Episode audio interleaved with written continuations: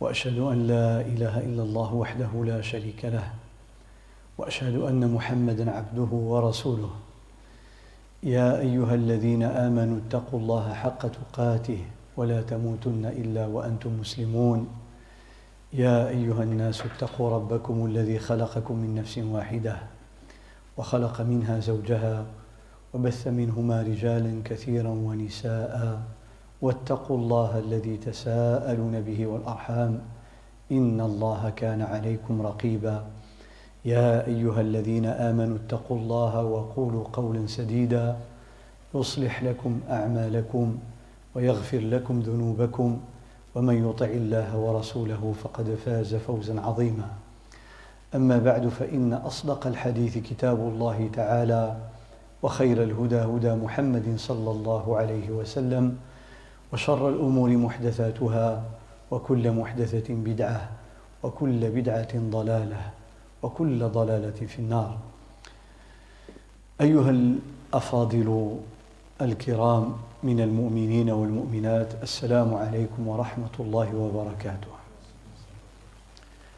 موضوع هذه الندوات وهذه المحاضرات هو كما علمتم من خلال الإعلان فقه الجنائز واحكام الجنائز Le thème, comme il a été annoncé il y a quelques jours à propos des funérailles, les règles et le statut des funérailles à partir du décès, même avant le décès de la personne, jusqu'à après l'enterrement. هذا الموضوع أوله من قبل الوفاة وهو ما يسمى بالاحتضار لاغوني. الاحتضار أي حينما يحضر الموت الإنسان حتى إذا حضر أحدكم الموت. فالميت يحضره الموت الموت يحضر فنسمي الميت المحتضر. فالاحتضار هو أول مرحلة سندرسها بحول الله تعالى. Nous allons voir la première étape au moment de l'agonie du, du, du mourant, c'est-à-dire les dernières heures avant de quitter ce monde. ثم بعد ذلك مرحلة ما بعيد الموت مباشرة وقبل تجهيز الميت. Ensuite nous allons voir l'étape juste qui précède le début des funérailles, c'est-à-dire du lavage mortuaire, le linceul, euh, l'accompagnement du cortège funèbre vers la tombe, l'enterrement.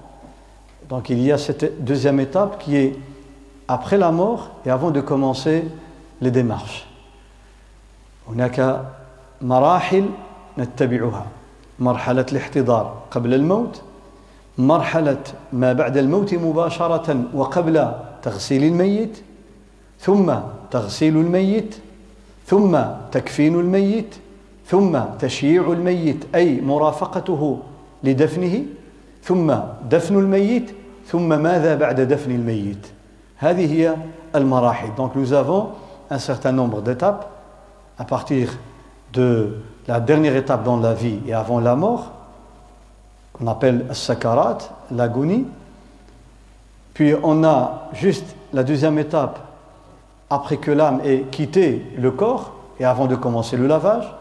La troisième étape, c'est le lavage. La quatrième, c'est mettre le linceul. La cinquième, c'est accompagner le défunt. La sixième, c'est l'enterrement. Et la septième, c'est après l'enterrement.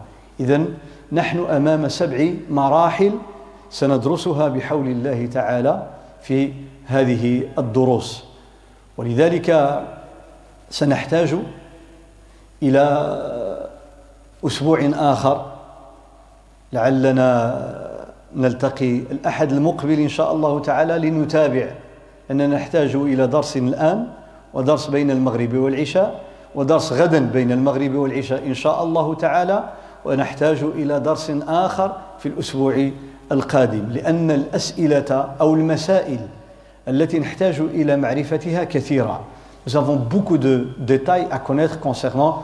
Je ne parle pas des choses principales. Là, nous avons trois séances aujourd'hui, deux, demain une séance, et nous aurons besoin encore d'une ou deux séances pour traiter des détails et des questions-réponses لأننا نحتاج إلى معرفة كثير من المسائل ونحن في السنتين الأخيرتين قد ابتلينا بكثرة الموتى نسأل الله تعالى أن يرفع عنا هذا البلاء وابتلينا بفرض دفن الميت حيث يموت. وبالتالي كثير من الناس ما كانوا ينتظرون أن يروا مثل هذه الأحوال فيتساءلون ماذا نفعل بالميت؟ من يغسله؟ طيب إذا منعنا من تغسيله بسبب طبي ماذا نفعل؟ وإذا أردنا أن نيممه كيف نيممه؟ وهناك حوادث تقع.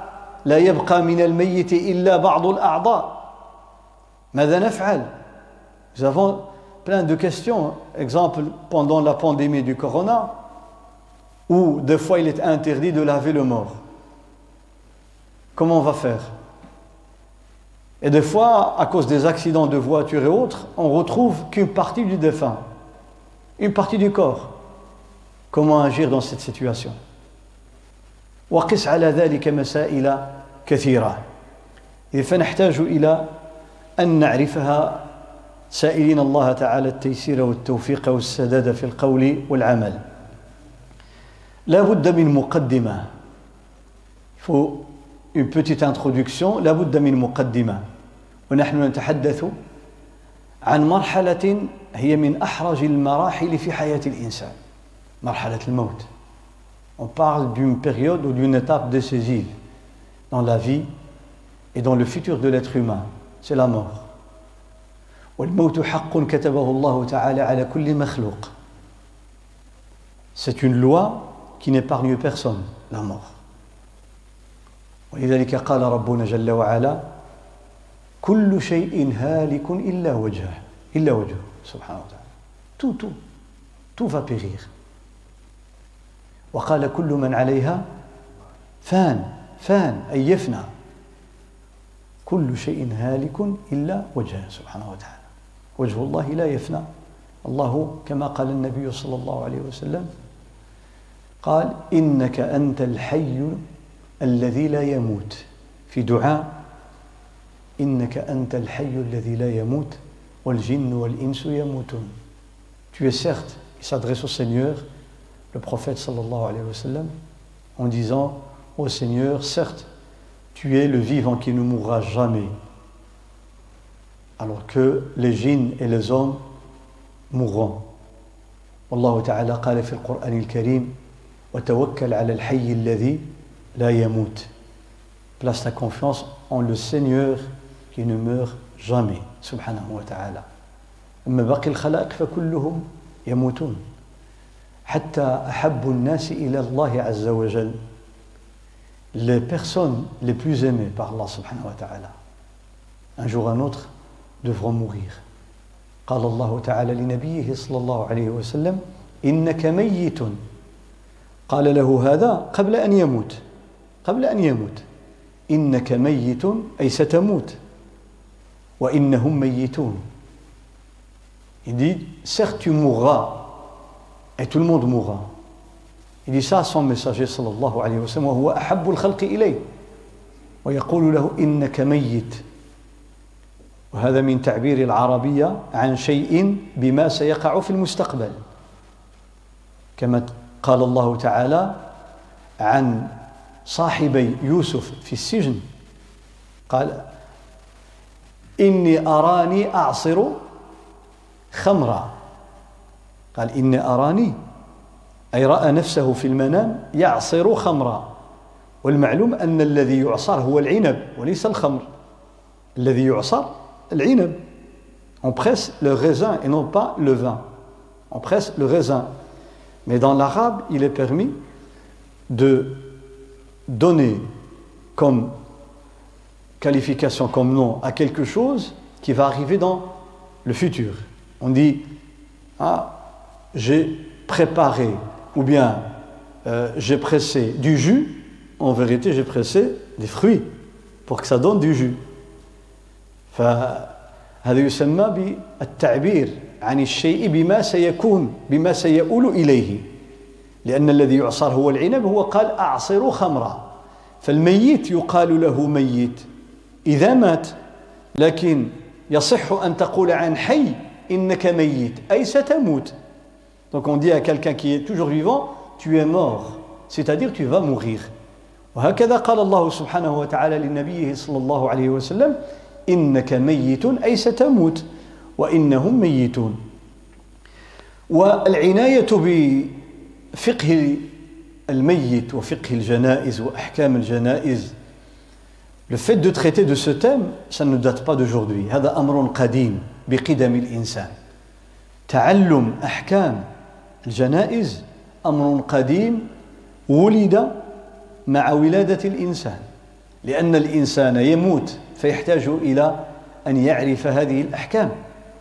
وقد ورد في حديث وإن كان في سنده ضعف أن سيدنا آدم عليه السلام لما حضرته الوفاة جاءته الملائكة فغسلوه وكفنوه وحنطوه وحفروا له القبر وصلوا عليه والحدوه في القبر ثم حثوا عليه التراب ثم قالوا يا بني آدم هذه سنتكم Il est rapporté dans un texte euh, dans la chaîne de transmission n'est pas n'est pas fiable, mais c'est à titre de rappel parce que il y a d'autres textes qui renforcent cette parole du prophète sallallahu alayhi wa sallam ou attribuée au prophète alayhi wa sallam comme quoi Adam alayhi wa sallam une fois mort les, les anges sont venus pour s'occuper des funérailles.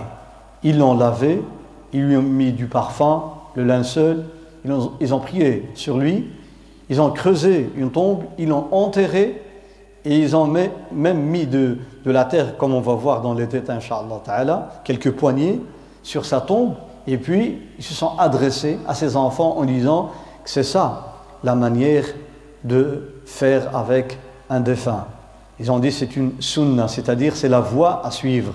هذه سنتكم يا بني آدم هذه سنتكم أي طريقتكم في التعامل مع الميت ومن عجيب ما ذكره القرآن الكريم قصة بني آدم فبعث الله غرابا يبحث في الأرض Allah nous parle du corbeau qui va montrer au fils d'Adam comment enterrer, comment enterrer son frère. فالحيوان علم الإنسان كيف يدفن أخاه وذكر قال ليريه كيف يواري أي يستر كيف يستر عورة سوءة أخيه Le but c'était de montrer au fils d'Adam comment couvrir le défunt, le corps. C'est-à-dire que l'être humain est honoré par Allah subhanahu wa ta'ala pendant sa vie et après sa mort. Allah ta'ala كرم الإنسان في حياته وبعد موته ولذلك يجب على الناس أن يدفنوا الناس C'est une obligation d'enterrer le mort. بل قال أهل العلم على المسلم أن يدفن الإنسان ولو لم يكن مسلماً إذا لم يوجد من يدفنه من أهل ملته فعلى المسلمين أن يدفنوه Nous savons disent que s'il n'y a pas quelqu'un pour enterrer un non-musulman, quelqu'un de sa famille ou de sa religion, les musulmans sont obligés de le faire. Pourquoi Parce que l'être humain, il a cette valeur aux yeux d'Allah subhanahu wa ta'ala. فلا يترك الإنسان على وجه الأرض وإنما هذه من نعم الله تعالى أنه علمنا كيف نقبر موتانا كيف ندفن موتانا. واستمرت هذه السنة في البشرية إلى يومنا هذا. ولذلك العلماء يقولون عن هذا النوع من الفقه. يقولون هو نصف العلم. هذا هو نصف العلم. كما قالوا عن المواريث والفرائض أنها نصف العلم. Nous savons, ils disent, d'une science qui est la science de l'héritage, comment partager l'héritage, c'est la moitié de la science. Eh bien, c'est la même chose quand on parle des funérailles. لماذا؟ قالوا لأن الدين جاء ليسير حياة الإنسان ويعلمه كيف يتعامل في هذه الحياة وكذلك بعد الموت فالإنسان يمر بمرحلتين مرحلة الحياة ومرحلة الموت. هناك فقه الحياة وهناك فقه الموت. فقه الحياة الطهارة حينما يتوضأ ويتيمم ويغتسل بنفسه وحينما يصلي بنفسه ويصوم بنفسه ويزكي ويحج ويعتمر بنفسه ويتعامل بيعا وشراء وغير ذلك بنفسه. Quand il est vivant, c'est lui qui agit lui-même. C'est lui qui fait ses ablutions, c'est lui qui fait sa lotion, son lavage, c'est lui qui prie, c'est lui qui fait la zakat, c'est lui qui fait le umrah, le hajj, c'est lui qui récite le Coran, c'est lui qui achète, qui vend, qui fait toutes les sortes de transactions. Là, on a une partie de la jurisprudence. Mais on a encore une autre partie qui s'occupe de l'être humain quand il est mort. وهناك فقه يتعلق بالإنسان المسلم الميت إذا مات كتقسيم تركته Le partage de son héritage. وكذلك أحكام الجنائز. حتى إن الإمام أبا جعفر الطحاوي رحمه الله وهو من أكابر علماء الحنفية un des grands érudits de l'école de Abu Hanifa الإمام أبو جعفر الطحاوي صاحب العقيدة الطحاوية المشهورة وصاحب مشكل الآثار ومعرفة الآثار. Il a des grands ouvrages dans le hadith فقيه محدث كبير عالم كبير. حينما كتب في أبواب الفقه وقد جارت سنة العلماء الفقهاء إذا كتبوا في الفقه أن يجعلوا لكل جزء كتابا كتاب الطهارة كتاب الصلاة كتاب الزكاة كتاب الصيام كتاب الحج. كتاب الأيمان والنذور كتاب الزواج أو النكاح كتاب البيوع كتاب القضاء كتاب الحدود Donc, subhanallah, ils appellent chaque grand chapitre un livre. Livre de la purification, le livre de la prière, le livre de l'aumône légal, le livre du jeûne, le livre du pèlerinage. On parle de livre, c'est-à-dire un grand chapitre. يعني لو تتبعنا هذا الترتيب الجنازة في أي كتاب ستكون؟ Dans quel livre on va placer le janaza فين نعملوها؟ في؟ واش كتاب الطهارة ولا الصلاة ولا الزكاة ولا الصيام ولا الحج؟ Dans quel livre الطهارة وسيلة هناك ما هو أهم اللي هي الصلاة صلاة الجنازة. إحنا كنتكلموا على صلاة الجنازة. On parle صلاة الجنازة. Normalement on le classe dans le livre de la prière. وهذا ما عليه كثير بل أكثر الفقهاء. La majorité des juristes حينما يكتبون كتاب الصلاة le livre de la فيتحدثون عن شروط الصلاة وأركانها ومبطلاتها وسننها ومكروهاتها. On parle des piliers de la prière, la définition de la prière, les piliers de la prière, les conditions de la, la validité de la prière, les annulateurs de la prière, ce qui est recommandé, ce qui est déconseillé. On parle des heures de prière, أوقات الصلاة وصلاة الظهر والعصر والمغرب والعشاء etc. le nombre de raka'at وهكذا حتى يوصلوا لصلاة الجمعة la prière du vendredi العيدين صلاة العيدين الكسوف الخسوف la prière de l'éclipse يوصلوا في النهاية لصلاة الجنازة à la fin le dernier, le, la dernière partie du livre de la prière صلاة الجنازة لكن أبو جعفر الطحاوي il a dit le livre de la prière de الجنازة قال كتاب الجنائز le livre des funérailles فجعله كتابا مستقلا لم يقل باب هم يقولوا باب صلاة الجمعة باب العيدين الباب هو أصغر من الكتاب il y a le livre il y a les sous-chapitres qu'on appelle bab bab comme la porte l'entrée bab prière les cinq prières bab la prière de l'Jumu'ah prière de l'Eid bab lui il dit non non non non le funérail c'est un livre فقال كتاب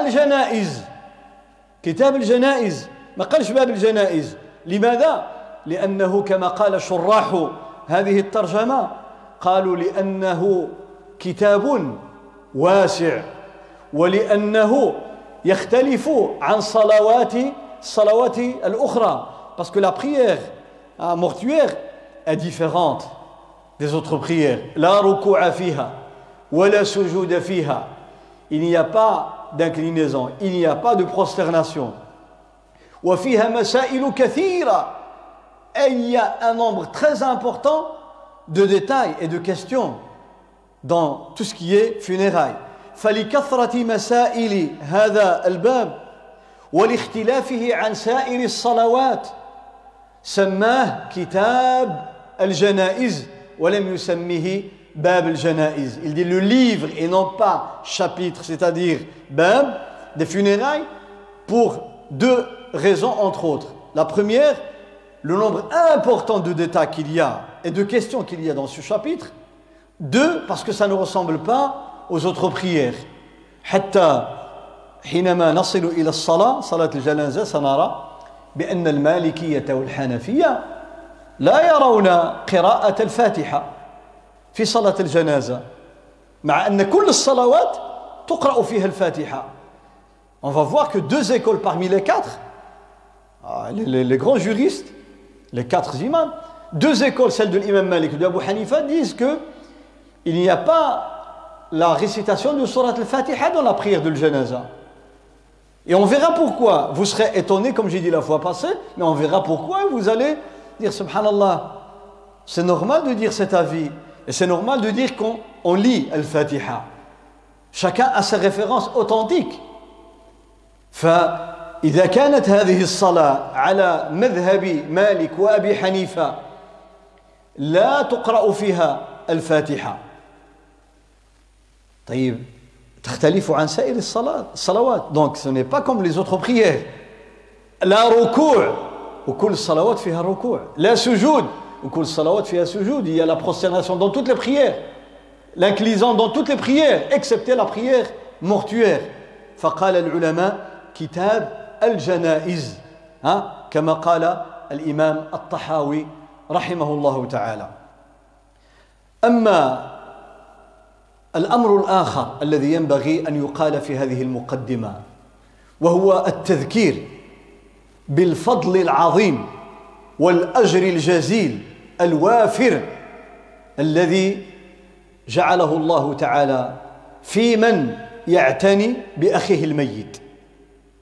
Celui qui s'engage à s'occuper d'un défunt il a une énorme récompense auprès d'Allah subhanahu wa ta'ala. Dont je citerai au fur et à mesure, à mesure de quelques paroles du prophète sallallahu alayhi wa sallam.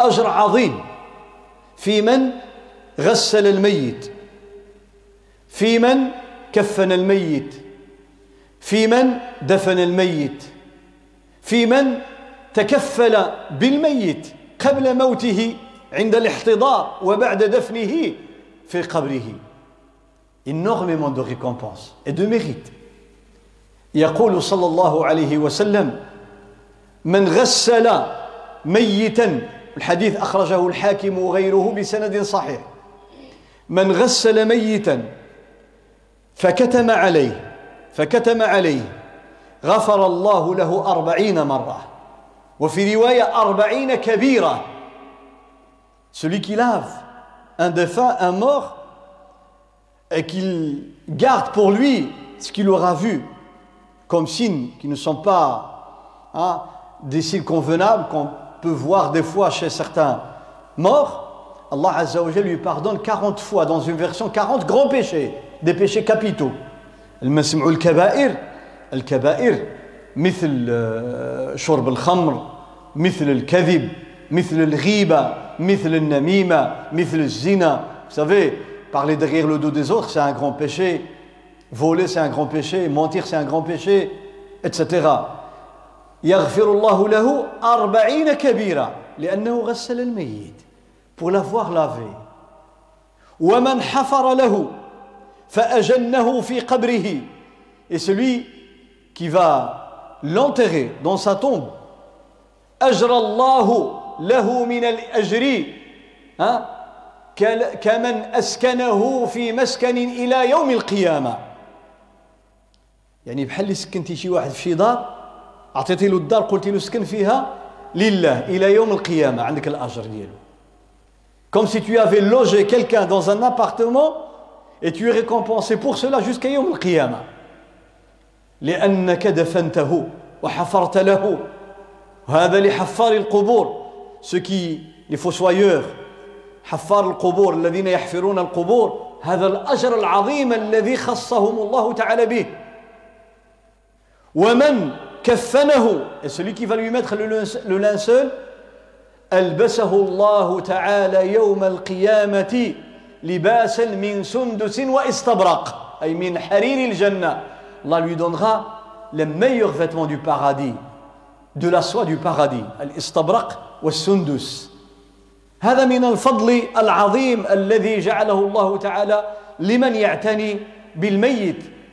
بل إن ديننا قد جعل للميت حرمة كحرمته وهو حي Vous savez, le respect que nous devons aux morts, c'est comme le respect que nous devons à quelqu'un qui est vivant.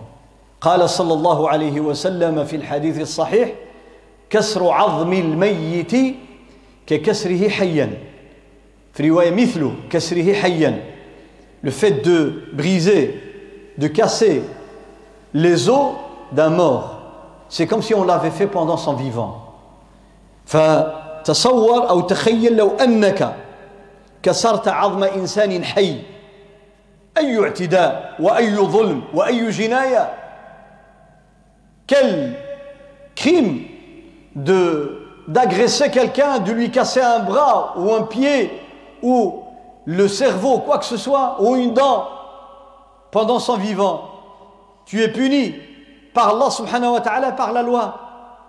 Et tous les gens te regarderont d'une façon qui n'est pas convenable. Pourquoi Parce que tu agis d'une manière qui n'est pas digne d'un être humain. Eh bien, le faire avec un mort, c'est la même chose. فكسر عظم الميت هذا احترام الميت لا نكسر له عظما أي فيه إشارة لابد أن نلتقطها il y a un signal qu'il faut capter quand le prophète sallallahu alayhi wa sallam parle de cette manière c'est pour dire que celui qui va s'occuper du lavage du mort et de l'accompagnement du défunt et de l'enterrement doit être quelqu'un qui connaît les règles et quelqu'un qui va le faire avec douceur. Il ne peut pas être violent envers le mort, de faire n'importe quoi, de le faire tomber, de courir avec. أي أن الذي ينبغي أن يتكفل بغسل الميت وتكفينه ودفنه وحمله إلى القبر. لابد أن يكون عارفا بأحكام الجنائز وأن يستعمل الرفق الرفق. لأنه إذا أسرع كثيرا بالميت سيسقط الميت وهذا اعتداء. وإذا أهمل قواعد الرفق في غسله أو تغسيله ربما أسقطه على الأرض.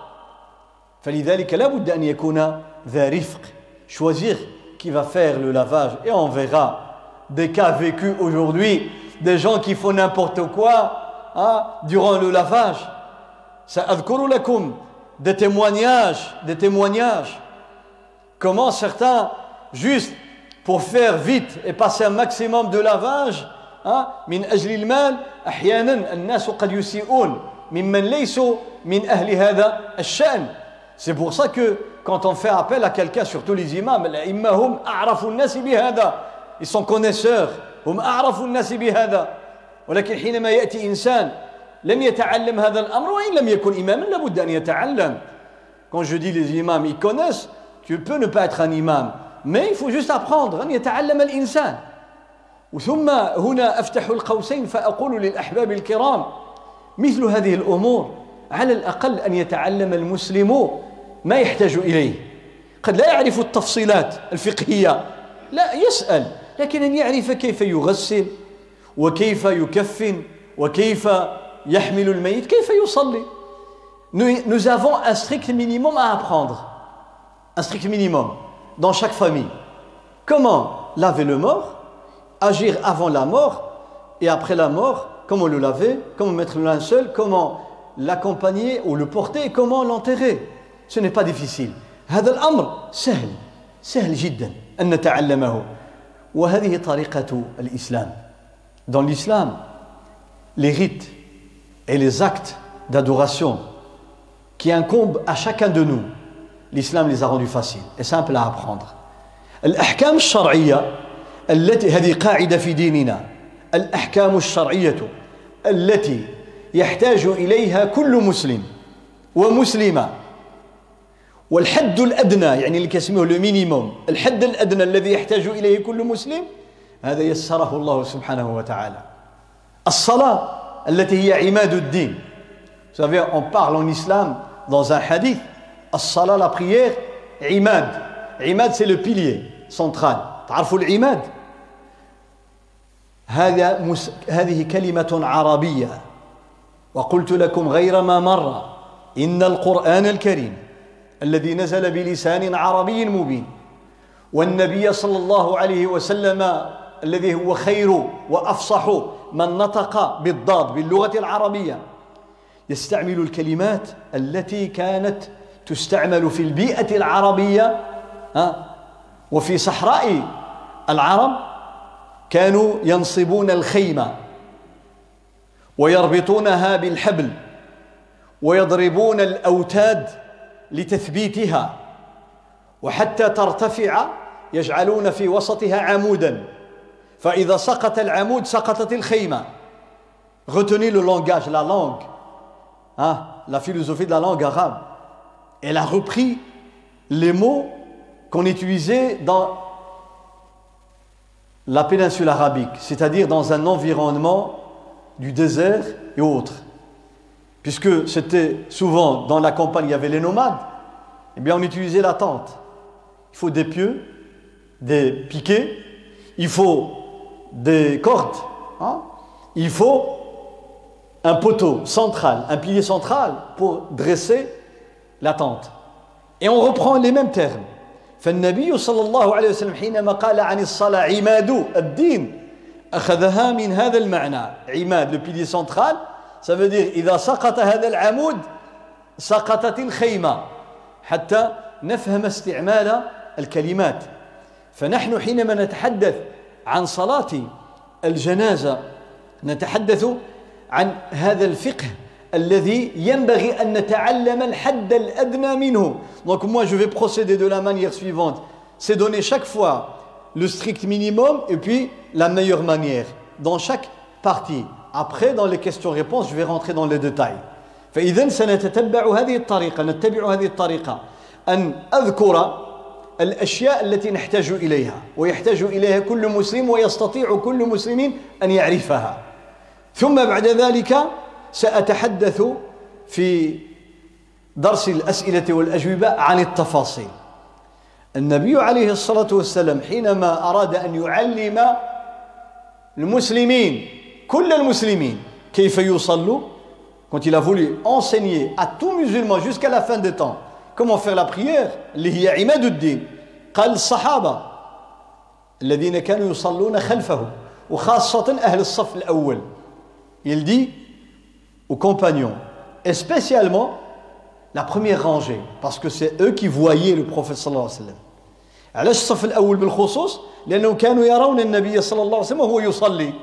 les rangées qui sont après souvent ils ne voient pas l'imam لأن الصف الثاني والثالث وهلم جرا لا يرون الإمام وقد يرون بعض الحركات أما الصف الأول فهو يرى الإمام كيف يركع كيف يرفع كيف يسجد ها on voit la première rangée voit l'imam comment il fait فقال صلى الله عليه وسلم للصحابة عامة وللصف الأول خاصة صلوا كما رأيتموني أصلي قال بلغوا من وراءكم Il dit à tous les compagnons, et particulièrement la première rangée, priez quand vous me voyez prier et transmettez à, ceux qui sont derrière. Derrière, ça veut dire quoi Ça veut dire derrière la première rangée, et ça veut dire la, la génération après Sahaba. فهد من ورائكم بلغوا من وراءكم أي من وراء الصف الأول من الصحابة ومن وراء جيل الصحابة من التابعين وأتباعهم ومن بعدهم إلى يوم القيامة فإذا قال لهم شوفوني C'est pour ça que nous, nous allons procéder de cette manière. C'était voir comment faire le lavage, voir comment mettre un linceul, voir comment accompagner, voir comment enterrer. فنحن سنرى بحول الله تعالى تطبيقيا demain on fera la pratique. كيف نغسل كيف نكفن كيف ندفن إلى غير ذلك مما سيأتي بحول الله تعالى وتوفيقه. عندنا عندنا أمر آخر لا بد أن أذكر به. في كل باب من أبواب الفقه يذكر العلماء حديثا واحدا أو حديثين فيقولون هذا الحديث أصل في هذا الباب. Les juristes, dans la jurisprudence, dans presque chaque chapitre de la jurisprudence, ils vont nous dire que ce hadith, et souvent c'est un hadith, mais ça peut être deux ou trois, ce hadith représente un principe dans tout ce chapitre. Un principe, ça veut dire, si on ne connaît pas ce hadith, eh bien, on ne va pas avancer. Dans chaque chapitre, « Fi babin min fiqhi » غالبا يقول الفقهاء هذا الحديث أصل في هذا الباب أي من لم يعرفه فلن يعرف كثيرا من الأحكام. يعني هذا الحديث كيكون هو المرجع الأساسي في هذا الباب. واش واضح ولا لا؟ غيجيو مثلا في باب القضاء. في باب القضاء. ها؟ كيف نرفع الدعوة إلى القاضي؟ وما هي شروط من يرفع الدعوة؟ وما هي شروط القضاء والقاضي وما هي آدابه كيف يحكم القاضي ومتى لا ينبغي له أن يحكم إذا كان جيعان بزاف ولا غضبان بزاف لا يقضي القاضي وهو غضبان tout ah, tout un livre quand on parle de comment aller chez un juge et je parle dans la jurisprudence et euh, via un avocat ou directement, comme ça se faisait avant, porter plainte contre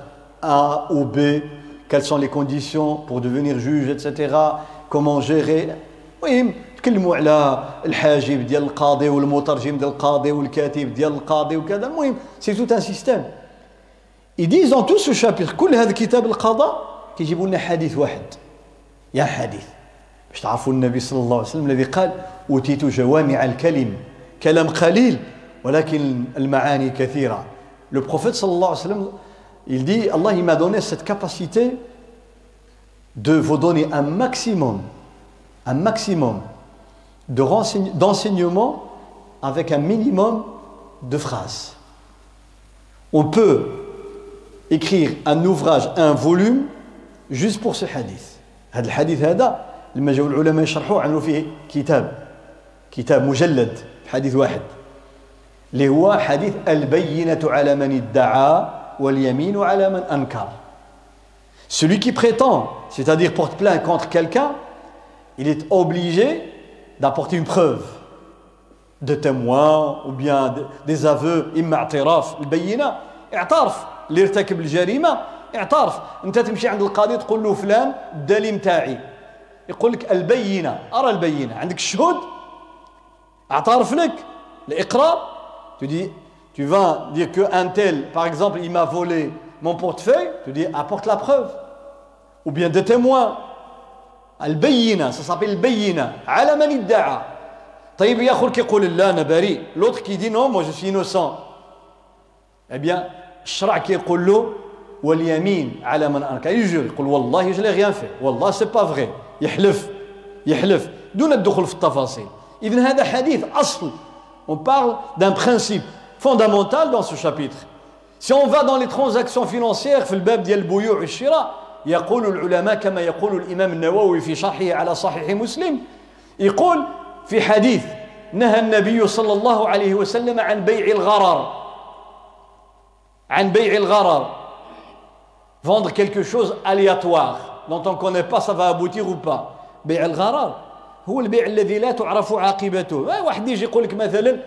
شوف نبيع لك السيارة ب 3000 أورو تقبل تقول له نعم هذا لا يصح في ديننا je te vends quelqu'un il te dit je te vends ma voiture pour 3000 euros et tu lui dis c'est bon c'est ok est-ce que le contrat est valide il n'est pas valide لماذا لماذا أي سيارة quelle voiture quelle marque quel modèle quelle année أي سيارة وأي نوع وأي لون وأي جاي بالك كيدا سيارة لا فواتور كان فواتور واضح؟ فهذا غرار معناه أن ممكن تجي نهار اللي تشوفها تخلع. Tu vas voir لا voiture il va شوكي وهذا يؤدي إلى النزاع صفا ها كريي دي كونفلي سي بور سا كو نهى عن بيع الغرار. بيع الغرار. بيع الغرار. سي ان برانسيب كون يوتيليز دون تو بريسك بريسك toutes les transactions financières. Dire attention à ce qu'il n'y a pas le gharar. Attention. Merci qu'on le gharar. كنستعملوه في الفقه وخاصة surtout aujourd'hui. Surtout aujourd'hui.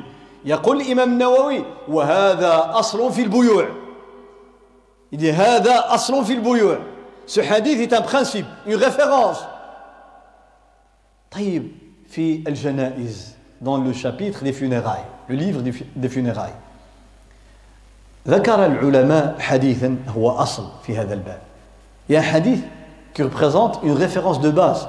لا يمكن أن نتحدث عن الجنائز دون أن نتحدث عن هذا الحديث. وهذا الحديث روته امرأة. C'est une femme qui a rapporté ce hadith. وهي أم عطية أم عطية الأنصارية أم عطية الأنصارية رضي الله عنها. Elle s'appelle أم عطية. حفظتها؟ أم عطية. À من أراد أن يتحدث عن الجنائز فليحفظ هذا الاسم. Retenez le nom. Vous parlez des funérailles? أم عطية. واضح؟ والعلماء أهل السير والتاريخ اختلفوا في اسمها وفي اسم أبيها. Il y a divergence entre les historiens à propos du nom de la, le prénom de la personne et le prénom de son père. فبعضهم يقول نسيبة نسيبة c'est le prénom نسيبة بفتح النون on dit نسيبة d'autres disent نسيبة نسيبة نسيبة ou bien نسيبة بنت كعب أو بنت الحارث في de الحارث ou bien de كعب لكن المشهور المشهور عند أهل السير والتاريخ mais la, la vie qui est retenue par la majorité نسيبة بنت الحارث. نسيبة بنت الحارث. ويقول عنها الحافظ ابن عبد البر الأندلسي النمري أبو عمر رحمه الله تعالى ابن عبد البر يقول عنها وكانت غاسلة الميتات. يعني كانت سبيسياليست Il dit c'est elle qui s'occupait du lavage des femmes au temps du prophète sallallahu alayhi wa sallam. وكانت غاسلة الميتات معناه كاين تخصص ولا لا il y a une spécialisation dans le domaine لماذا لأن هذا الأمر يحتاج إلى معرفة وإلى تجربة il faut avoir et à la fois et le savoir, la connaissance et l'expérience. Bien sûr, il y a encore une condition que je citerai par après, quand on va parler du lavage. سأتحدث عن شروط المغسل واداب المغسل اللي غادي يغسل ماشي أي واحد. لابد يكون فيه صفات معينة سأذكرها في حينها إن شاء الله تعالى. لكن هذه أم عطية وحديثها في البخاري ومسلم أصحاب السنن وكتب الحديث. Dans les recueils de hadith un peu partout on retrouve ce hadith de عطيه غاسله الميتات هي التي غسلت زينب بنت رسول الله صلى الله عليه وسلم. وهي التي غسلت أم كلثوم بنت رسول الله صلى الله عليه وسلم. celle qui a lavé أم كلثوم أم كلثوم la fille du prophète صلى الله عليه وسلم. Elle épouse de عثمان زوج عثمان مرات عثمان سيدنا عثمان. هذه أم كلثوم كانت زوجة ديال سيدنا عثمان. تزوج رقية وأم كلثوم لما ماتت. وحدة تزوج الثانية. زوجوا النبي صلى الله عليه وسلم. وغسلات Zaynab bint Rasulillah sallallahu alayhi wa sallam. Elle a, lavé aussi Zaynab, la fille du prophète sallallahu alayhi wa sallam. Elle a lavé des dizaines et dizaines de femmes de Sahaba وغسلت كثيرا من الصحابيات هذه أم عطية فلذلك هي تروي تحكي لنا elle nous rapporte ce que le prophète صلى الله عليه وسلم lui a dit quand sa fille est décédée لما توفيت بنت رسول الله صلى الله عليه وسلم جاء النبي عليه الصلاة والسلام وقال لأم عطية ومن معها من النساء il dit à أم عطية la chef هي كانت ها يعني رئيسة الفريق pour laver il faut une équipe لأن تغسيل الميت لا يكفي شخص واحد كنقولوا بالدارجه غادي تكرفس على الميت اذا كان غير واحد باسكو s'il y a qu'une personne qui va laver le mort elle aura très difficile elle va faire des dégâts لا faire tomber le défunt surtout s'il est quelqu'un de grande taille ماشي واحد يكون كبير طويل وسمين ويجي اللي غادي يغسلوه غادي يتعب فيه. كيفاش غادي يعمل باش يشدوه باش يقلبوه باش ça sera très difficile. Il va faire plus de qu'autre chose. فلذلك يحتاج إلى مساعد ها إلى مساعد أو أكثر. On a besoin d'une personne ou plus. أم عطية كان معها فريق. Elle avait avec elle 3 4 personnes أم عطية. حتى في تجهيز النبي صلى الله عليه وسلم كان علي رضي الله عنه. والعباس رضي الله عنه والفضل رضي الله عنه وشقران مولى أي خادم الرسول صلى الله عليه وسلم Quand on, on, voulait, on a voulu se laver, laver le prophète sallallahu alayhi wa sallam, il y avait toute une équipe. Je viens de citer le nom. Son oncle Al-Abbas, son cousin Ali, il y avait Al-Fadl, le cousin du prophète sallallahu alayhi wa sallam, il y avait le, un servant du prophète sallallahu alayhi wa sallam, Shukran, Mawla Rasulillah sallallahu alayhi wa sallam. يحتاج إلى إلى جماعة على الأقل اثنان أو موان دو بيرسون ليس كما يظن الناس يقول لك لا ما يدخل معنا حد أنا كيف ما يدخل معك حد؟ كيفاش غتعمل له؟ كون تو فير تحتاج إلى من ولذلك النبي صلى الله عليه وسلم أمر أم عطية والنسوة اللاتي كن معها ses femmes اغسلنها. Il va nous apprendre comment faire le lavage. اغسلنها ها؟ ثلاثا أو خمسا أو سبعا أو أكثر من ذلك إن رأيتن ذلك. واجعلنا في الأولى في الغسلة الأولى والثانية سدرا. قال اغسلنها بماء وسدر واجعلنا في الآخرة كافورا أو شيئا من كافور. يقول غسلوها إما ثلاثة المرات ولا خمسة ولا سبعة أو لا أكثر من هذا الشيء. إذا كان محتاجين ليه؟ باقي النجاسة مثلا كتخرج. سنرى اختلاف العلماء في هذا. ويقول غسلوها أي في الأول ذاك الغسلة الأولى والثانية غسلوها بماء وسدر. غادي نعملوا الماء نعملوا فيه السدر وسنرى ذلك إن شاء الله تعالى. لكن الغسلة الأخيرة عملوا فيها الكافور. Donc il dit laver le défunt trois fois, ou bien cinq fois, ou bien sept fois, ou même plus s'il est nécessaire. Le laver d'abord avec de l'eau et du cidre, et on verra demain c'est quoi. Le dernier lavage, on met du camphre, du parfum, un genre de parfum qu'on verra demain, Inch'Allah subhanahu wa ta'ala.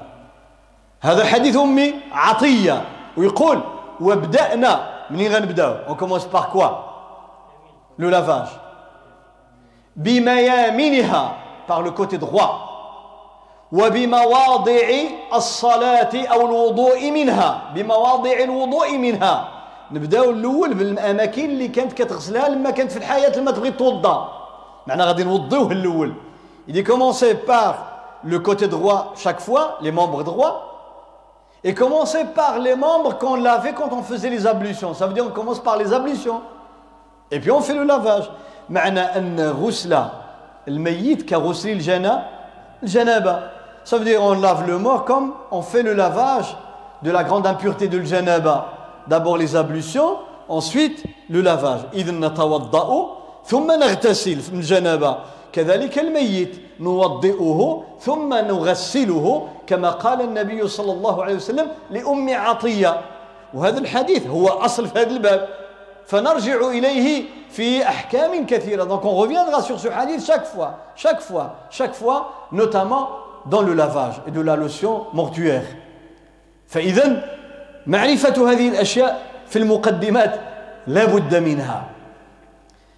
أول مرحلة ينبغي أن نعرفها donc la première chose à, à connaître c'est avant la mort قبل الموت. ما يسمى بمرحلة الاحتضار. الاحتضار. ماشي ضا اللسان ديالك ما يجيش هنا. ضا لا. ضا اللسان يطلع الفوق احتضار من حضارة. ماشي حضارة. حضارة؟ إذا قلت حضارة معناها منع. المحظور هو الممنوع. ضا. لكن ضا حضر يعني جاء. La prononciation change le sens du terme. Ah, يعني شي واحد قال له زعما علاش كتقراو القرآن نتوما تقولوا لنا أحكام التجويد التفخيم والترقيق هذه تقراها راء وهذه راء ها؟ وهذه آه لا وهذه لا. علاش؟ قال قرا كيف ما جات. قال له أنتم في الدارجة. البوله اللي كيسميوها البوله إذا رققتي داك الباء اش غتولي. المهم فهمتوا دونك nous avons besoin de cette de connaître la première étape le moment de l'agonie. avant avant la séparation parce que la définition de la mort comme dit Ibn al-Qayyim rahimahullah il dit la mort c'est pas la disparition de l'âme l'âme une fois créée par Allah subhanahu wa ta'ala il ne meurt jamais يقول أهل العلم إن الروح هذه من المخلوقات التي لا تموت بعد أن خلقها الله Il y a des choses qui ne vont jamais périr Après leur création. والعلماء عندهم كلام جميل في المخلوقات التي لا تفنى بعد أن خلقها الله. Ils disent il y a des créatures qu'Allah Ta'ala une fois qu'il les a créées, elles ne vont jamais périr. C'est des exceptions. قالوا هذا استثناء كل شيء هالك كل من عليها فان قولوا هذا هو القاعدة العامة لا règle générale que tout va périr لكن كاين استثناء بحالاش القلم الذي يكتب المقادير la plume avec laquelle les anges ont écrit où Allah subhanahu wa ta'ala a écrit la prédestination les tablettes réservées le al-mahfouz la yafna alors il va rester l'arsh l'arsh a'zam makhlouq la plus grande créature créée par Allah c'est laquelle le trône d'Allah subhanahu wa ta'ala. Il ne va pas disparaître. العرش d'Allah سبحانه وتعالى ما عمرو يزول من نهار اللي خلقوا الله غادي يبقى الجنة لو بارادي ها؟ الجنة لن تفنى. وقس على ذلك. قالوا كذلك الروح. Ils ont dit l'âme une fois créée elle reste. والروح قد خلقها الله تعالى يوم خلق آدم. Quand Allah a créé Adam il a créé toutes les âmes de sa descendance. خلق جميع أرواحه أرواح ذرية آدم. ولذلك لما وضع الله تعالى نسم آدم أو بني آدم أرواح بني آدم بين يدي آدم. ورالو الأرواح ديال كل كل كل ولاده في الحديث الصحيح آدم الله lui a toute sa descendance devant lui. العلماء disent c'était les âmes.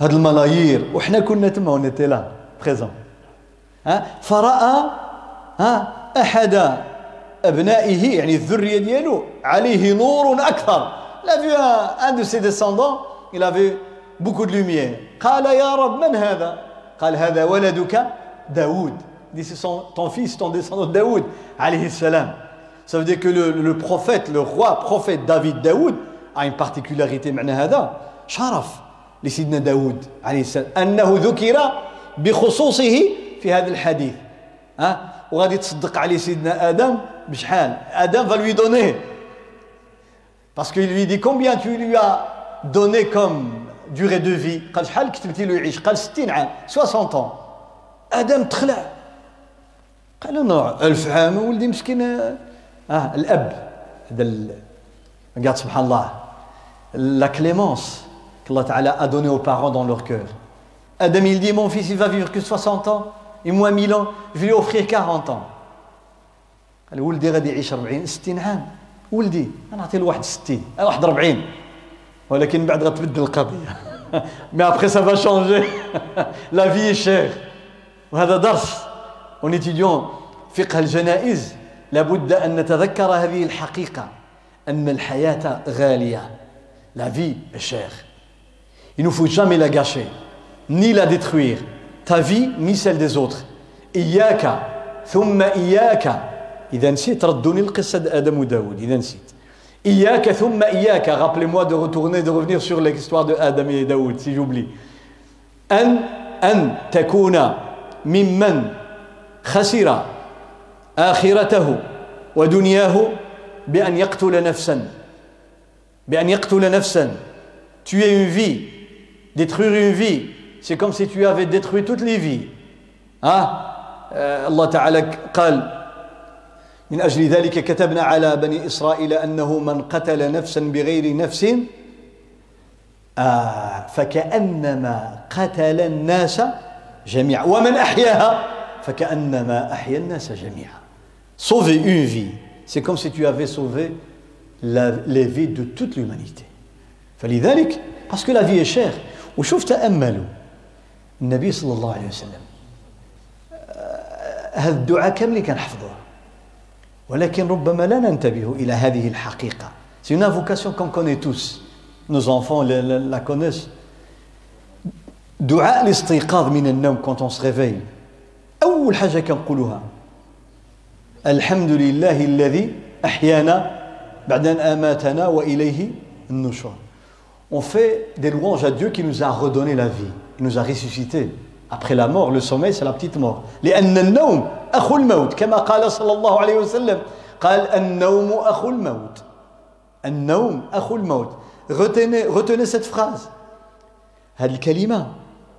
النوم أخو الموت. النوم أخو الموت. نحتاج إليها حينما أتحدث عن الميت.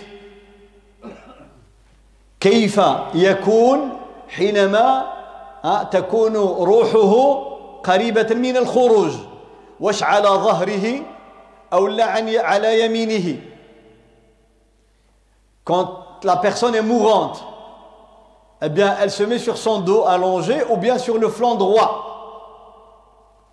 العلماء الذين يرون أنه يكون على جنبه الأيمن يستدلون بعدة أدلة منها هذه هذا الحديث. النوم أخو الموت قال كما أن المسلم حينما ينام يستحب أن يكون على يمينه كذلك حينما يكون في الاحتضار Les savants qui disent qu'il est recommandé, donc ce n'est pas une obligation chez tout le monde, ils disent qu'il est recommandé de se mettre sur le flanc droit quand on est mourant. Ils disent parce que la mort c'est comme le sommeil, et dans le sommeil il nous est recommandé de dormir au début, quand on est dans le lit, sur le côté droit.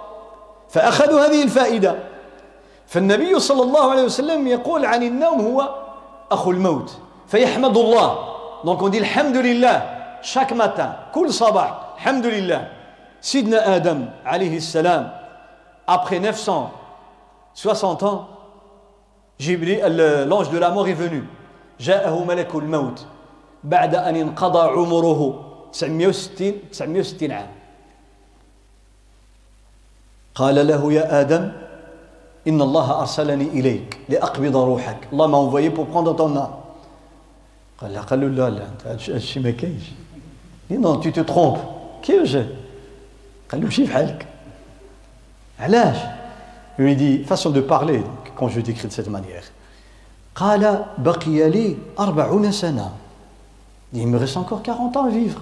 Parce que Adam savait qu'Allah lui a donné 1000 ans. الله تعالى, أخبره أنه سيعيش ألف سنة. L'ange de la mort va lui rappeler قال يا آدم أنسيت أنك قد وهبتها ولدك t'as oublié que t'as donné 40 années à داود قال له واش كاين شي واحد كيعطي العمر ديالو لشي واحد؟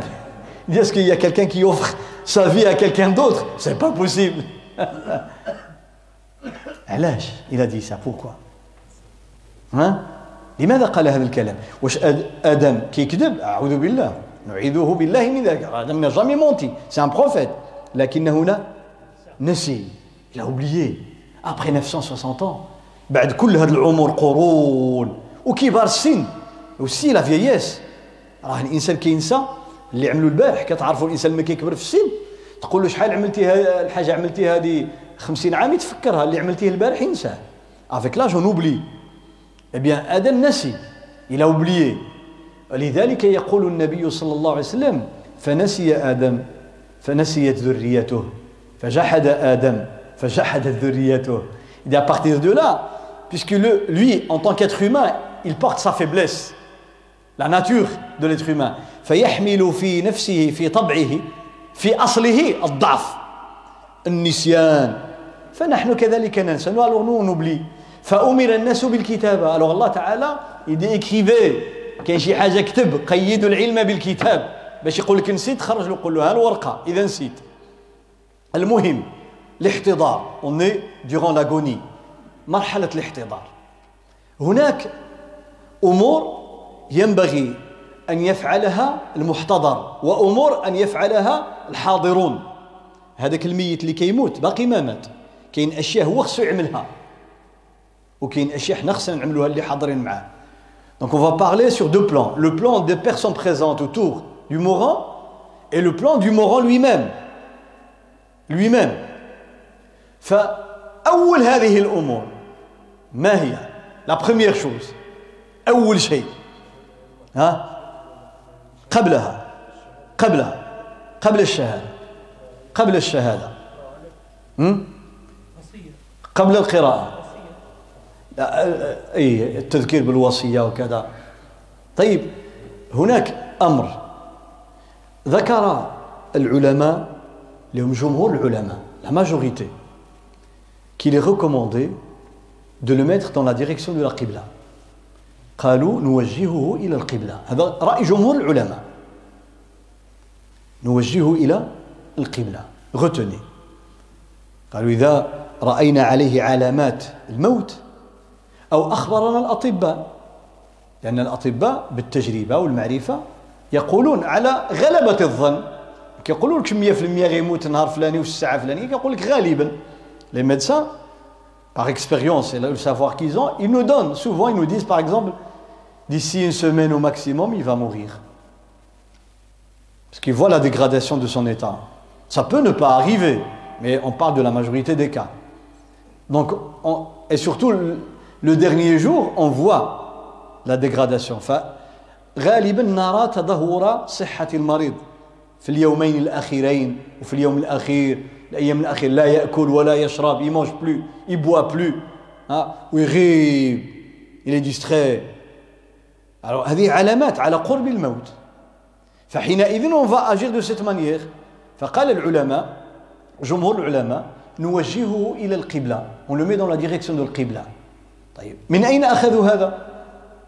Ils ont trouvé ce, euh, cette recommandation. قالوا بأن النبي صلى الله عليه وسلم لما جاء إلى المدينة arrivé Médine سأل عن أحد الصحابة من خيار الصحابة. Il demanda après un, un, un compagnon qui lui était très cher. واسمه البراء بن معرور. ما تخلطوش بين البراء بن معرور والبراء بن عازب. البراء بن عازب هو اللي غادي يروي لنا حديث طويل فيما يتعلق بالقبر ونعيمه وعذابه Ne pas confondre Bara, fils de Azib, et le Bara, fils de Ma'rour. Je parle du deuxième. Quant au premier, c'est lui qui va rapporter le hadith le plus long dans tout ce qui se passe dans la tombe et au moment de l'agonie. Je parle de Bara ibn Ma'rour. Al-Bara ibn Ma'rour, radiallahu anhu, سأل عنه النبي صلى الله عليه وسلم فقيل له ها إنه مات. Il lui a dit qu'il est, il est mort.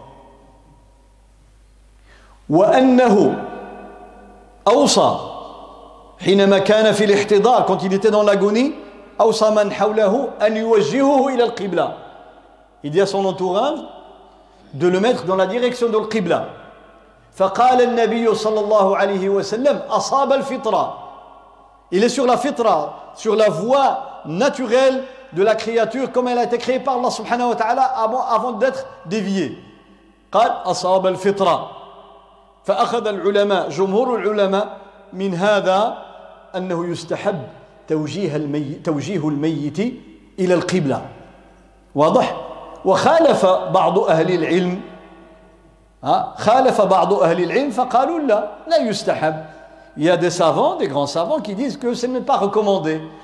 Comme il est. قالوا يبقى كما هو على الفراش ديالو في جهة القبلة ولا في شي جهة أخرى ما كاين مشكل. علاش؟ قال لك هو مسلم هو يصلي إلى القبلة لا يحتاج القبلة il dit il est musulman. Il se dirige vers la qibla dans sa prière durant toute sa vie. Il n'a pas besoin de lui rappeler la qibla. قالوا لا يحتاج إلى هذا قالوا ولا ليس في ذلك حديث صحيح عن النبي صلى الله عليه وسلم مع أن الحديث الآخر صححه جمع من أهل العلم notre est qualifié authentique par un bon nombre de, de savants de la tradition du prophète صلى الله عليه وسلم ثم قالوا إن سعيد بن المسيب وقيل المسيب رحمه الله إمام التابعين le grand érudit de Tabi'in, Saïd ibn Musayyib à Médine. كان في المدينة وهو من تلامذة عمر وفقه عمر بن الخطاب سي ليليف دو ليكول دو عمر بن الخطاب هو سعيد المسيب هذا خذا العلم ديال عمر والإمام مالك غياخذ منه ومن ابن عمر. l'héritage va passer chez الامام مالك فسعيد بن المسيب لما كان في الاحتضار وجهوه إلى القبلة. un certain moment il était parti غاب فلما فاق il a vu qu'ils l'ont mis dans la direction de la فاق وجد أنهم وجهوه إلى القبلة فغضب il était en colère. Il dit qui a fait ça? غضب قال لهم أنا مسلم علاش غتوجهوني je suis musulman j'ai pas besoin de ça ردوني. فأخذ أهل العلم أنه لا يستحب ils ont dit que c'est pas recommandé. Mais la majorité disent qu'il est recommandé. وأن توجيه المسلم إلى القبلة أمر مشهور عند الصحابة والتابعين وغيرهم. فأخذ به الجمهور. هنا السؤال. كيف يوجه إلى القبلة؟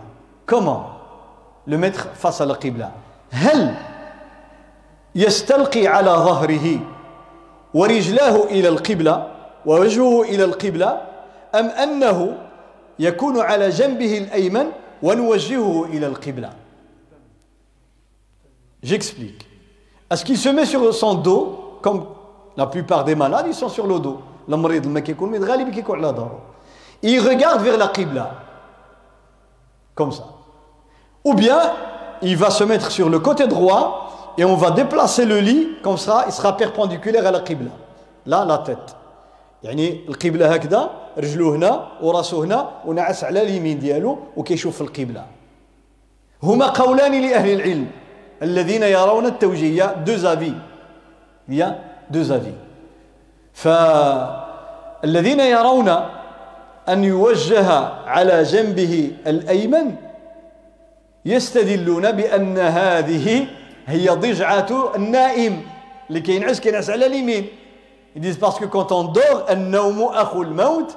Quand on dort قال صلى الله عليه وسلم ها للصحابي وهو يعلمه أدب النوم. يقول له إذا أخذت مضجعك من فراشك لما تجي تنعس على اليمين ديالك قول كذا الدعاء إلى آخره. يون سو sur le côté droit والنبي صلى الله عليه وسلم صح عنه أنه كان إذا نام. لما يمشي ينعس كان يضع يده تحت خده الايمن وينام il mettait la main droite en dessous de la joue droite il dormait صلى الله عليه وسلم قالوا هكذا ينام النائم فكذلك المحتضر يكون على جنبه الايمن ينظر إلى القبله il regarde vers la qibla واضح ça c'est le premier avis يخرين قالوا لا ils disent il se met sur son dos juste on va le soulever un peu comme ça il regarde la qibla قالوا بل يبقى على ظهره ونرفع رأسه قليلا لينظر إلى القبلة. Ils ont dit parce qu'il n'y a pas de preuve قالوا لا يوجد دليل على أنه لابد أو يستحب أن يكون على جنبه الأيمن. هذاك بالنسبة للنائم ماشي بالنسبة للمحتضر. Ils ont dit c'est pour quelqu'un qui dort oui. Mais il n'y a pas de preuve pour quelqu'un qui est mourant. فقال آخرون لا في القبر. Dans la tombe sur le côté droit. في القبر. يوضع على جنبه الأيمن. إذن كذلك المحتضر على جنبه الأيمن. لكن هذه المسألة واسعة. الحمد لله يا هذه واختلافهم رحمة. Donc c'est une divergence de رحمة il n'y a aucun problème. فعلت هذا أو هذا لا حرج. لكنهم اتفقوا على أن المكان لو كان ضيقا فيبقى على ظهره. إذا ما عندناش البلاصة في ذاك ها ذاك البيت باش تعمل الفراش هكذا. والقبلة هكذا. لأن إذا كان هو هكذا ممدود على الظهر ديالو ما يحتاجش المكان بزاف. لكن إذا غادي تقلبوا تجيبوا بالعرض خص يكون المكان. Donc s'il n'y a pas assez de place pour le mettre en perpendiculaire avec la qibla, ils sont tous d'accord qu'on va le mettre sur le dos. les pieds en direction de la فإذا هذا الأمر الأول on parle de التوجيه إلى القبلة وفيه هذا الخلاف. المعروف بين أهل العلم. الأمر الآخر أنه بالنسبة لمن حضر أن يذكره بحسن الظن بالله. Lui rappeler de faire confiance en Allah. في هذه المرحلة يحتاج إلى أن نذكره بحسن الظن بالله. قل يا فلان آه الحمد لله أنت كنت من المصلين. كنا نراك في المسجد. تحضر الجمعة والجماعات وما عرفنا عليك إلا الخير وقد شبت في الدين وفي الإسلام on lui rappelle on lui rappelle le côté positif de sa vie comme quoi il était quelqu'un qui allait à la mosquée qui priait qui qui, qui a grandi hein, jusqu'à sa fin de sa vie en, en, pratiquant sa prière, en respectant le, le, le, les principes de l'islam, etc. يذكره بالخير الذي كان عليه حتى تقوى عزيمته Comme ça, il aura la force de résister à l'épreuve de l'agonie. علاش يكون عنده العزيمة باش يثبت أمام هذا الابتلاء والامتحان لأن الإنسان كيخاف à ce moment on peur. لذلك الله تعالى قال إن الذين قالوا ربنا الله ثم استقاموا تتنزل عليهم الملائكة في الوقت الموت ها ألا تخافوا ولا تحزنوا كيجي الخوف au moment de l'agonie il y a la tristesse et la peur les deux.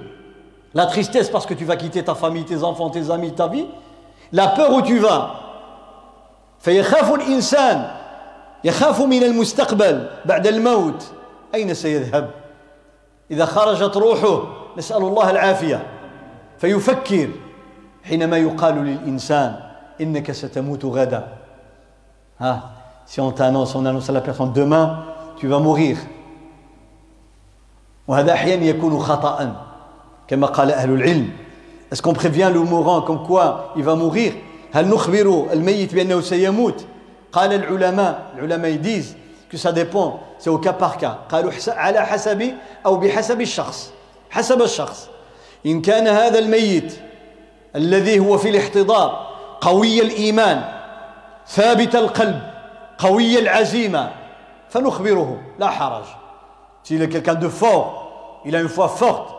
Un caractère fort on peut lui dire نقول له بشكل غير مباشر نقول له شوف دابا ما تعرفش كتاب الله يسخسو ويجد راسو ويستعد وكذا ويكون غير الخير عند الله تعالى لكن قالوا أما إذا كان هذا المحتضر ضعيف النفس ضعيف العزيمة quelqu'un qui a un caractère faible une foi mesquine faible même s'il a une forte foi mais à ce moment-là il a un caractère très très faible une personnalité faible on lui dit pas même si les médecins te le disent ne lui dis pas علاش قالوا لأن هذا قد قد يؤثر فيه فتضعف نفسه فيبدأ بقول كلام لا يناسب ولا يليق وقد يسخط على الله وعلى القدر il se peut qu'il va dire des bêtises tellement il a peur il va dire non il va commencer à crier à pleurer pourquoi c'est moi qui vais mourir alors on lui dit pas فإذا هذا هذا حسب الشخص. فإذا نذكره بحسن الظن بالله. Faire confiance en Allah subhanahu wa ta'ala لأن الله تعالى يقول وأنا عند ظن عبدي بي كتظن الخير بالله غتلقى الخير. ها tu places ta confiance en Allah et tu as de l'espoir Allah il va te le donner. و المغرب وقيل باقي له جوج دقائق ما شاء الله ما شاء الله. طيب. Je vais m'arrêter sur un hadith. نوقف على واحد الحديث في غاية الأهمية يقول النبي صلى الله عليه وسلم من شهد له أربعة أبيات من جيرانه الأبيات جمع بيت. إذا كان العدد قليل كنقولوا أبيات عدد أكثر من عشرة كنقولوا بيوت. هذا جمع القلة وجمع الكثرة. من شهد له أربعة أبيات من جيرانه الأدنين. ها؟ شوف قال لك اللي شهدوا له أربعة جيران اللي قرابين ليه سي كاتر فوازان quatre de tes voisins. Qui te sont hein, les plus proches, quatre voisins. Témoignent pour toi. شهدوا لك أربعة جيران ديالك. بأنك إنسان مزيان كنت tu es quelqu'un de bien. يقول النبي صلى الله عليه وسلم غفر الله له hein, Allah te pardonne malgré qu'il sait ce qu'ils ne savent pas de toi. Hein, والله تعالى يعلم منك ما لا يعلمون ولكن يغفر لك لظنهم بك هما كيظنوا بك الخير ويشهدوا لك بالخير الله تعالى يعمل لهم الخاطر ويغفر لك فكيف إذا أحسنت الظن بالله سبحانه وتعالى Tu imagines? Des gens, des hommes comme toi, tes voisins font un bon un témoignage pour toi positif. disent que c'était quelqu'un, un croyant, il allait à la mosquée, prier, mais qui il n'a jamais nuit à, à, à, quiconque, etc. Allah, il sait que tu as un côté noir. Allah يعلم. عندك ذاك ما يسمى بالجانب الأسود في الحياة. Allah, il te pardonne. Il te donne le paradis. Pourquoi Pour, pour le, la confiance qu'avaient tes voisins en toi et le témoignage. Alors que dire si tu as confiance en Allah subhanahu wa ta'ala au moment de l'agonie? فمن أحسن الظن بربه الله تعالى يفرح بلقائه ويهيئ له ما يسره في قبره ويوم يلقاه أسأل الله تعالى أن يغفر الذنوب ويستر العيوب ويصلح الأحوال وأن يحيينا على الإسلام ويتوفانا يوم يتوفانا على الإيمان وأن يحشرنا في زمرة خير الأنام صلى الله عليه وسلم سبحان ربك رب العزة عما يصفون وسلام على المرسلين والحمد لله رب العالمين